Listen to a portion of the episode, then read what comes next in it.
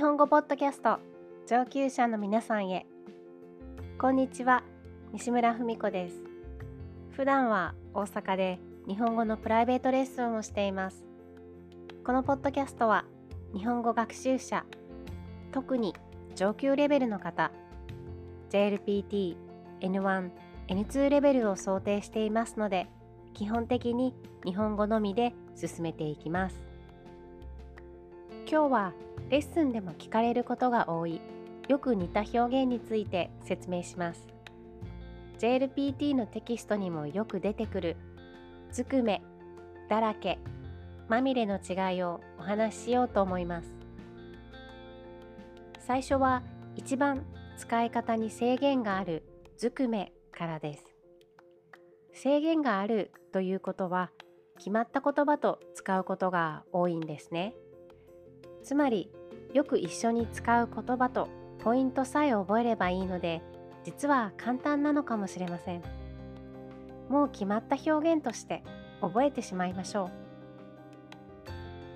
う。ずくめは全部がそうだとか同じことが続いている時に使います。今年はいいことずくめだった。これは全部いいことだった。いいことが続いたという意味です。他には今回は異例ずくめの選挙だった。異例が多い。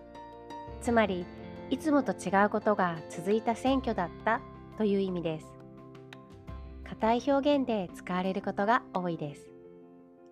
よく使われるパターンに黒ずくめがあります。例えばニュースで強盗などがあった時防犯カメラに黒ずくめの男が映っていた。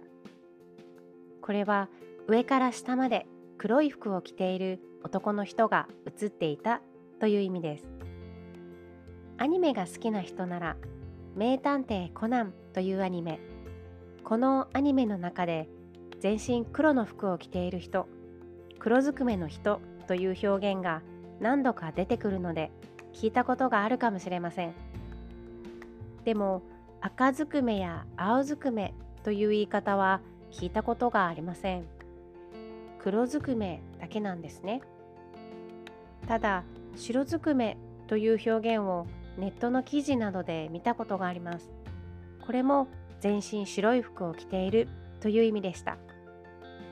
基本的には黒と一緒に使うと覚えておけば十分だと思います。次はだらけです。何かがたくさんある時に使います。弟の部屋はゴミだらけだった。これはゴミがたくさんある。間違いだらけの作文といえば間違いがたくさんあるという意味です。基本的に悪い意味なので綺麗な庭にお花だらけというと不自然です。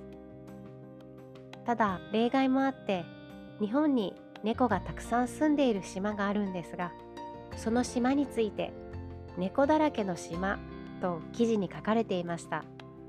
猫好きの人がたくさん訪れていると紹介されていましたしこの場合は悪い意味ではなくて普通より多いという意味で強調として使われている感じですね。他にも暑すぎる寒すぎるなど過ぎるという言葉ももともと良くない意味だけだったんですが今では美味しすぎるや可愛すぎると強調したい時に使われるようになってきていますしこういう変化のパターンはこれからもあるかもしれません。次はまみれです。まみれは多いだけじゃなくて表や裏全体にくっついているそのものに覆われているようなイメージがあるんです。液体や粉のようなものと使うパターンが基本です。シャツがシワだらけは自然なんですがシャツがシワまみれはちょっと不自然です。シワはくっついているものじゃないからなんです。粉のようなもの例えば砂ですね。砂なら砂だらけ砂まみれどちらも使えます。細かく言うと砂だらけは全体の中で砂がついている割合が多い。砂まみれはもう全体に砂がついている状態になります。まみれも基本的には悪い意味だと覚えておいてください。ただこれも最近チョコまみれという名前のお菓子を見ました。これはチョコレートがクッキー全体を隠すぐらいたくさんついている普通じゃないですよという強調として使われているようです。日本で人気のカントリーマームという商品名のクッキーがあってカントリーマームにチョコまみれバージョンというのが発売されていたんです。このコマーシャルを見るとまみれのイメージが分かりやすいと思うので説明欄に YouTube のアドレスを載せておきますね。ただこれも例外で基本的には悪い意味で使われると覚えておいてください。他にもよく使われる表現に借金まみれという言い方があります。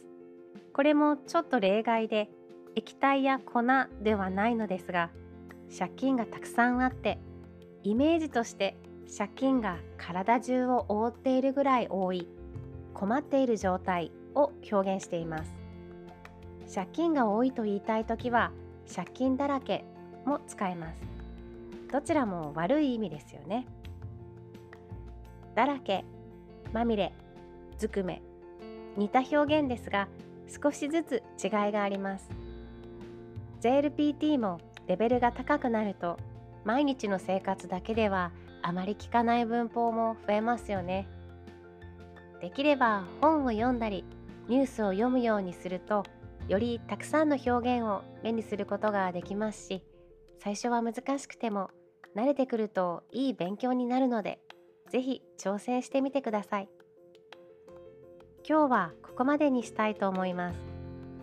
ポッドキャストの感想やリクエストがあれば説明欄にインスタやメールのアドレスを載せていますのでぜひメッセージを送ってください。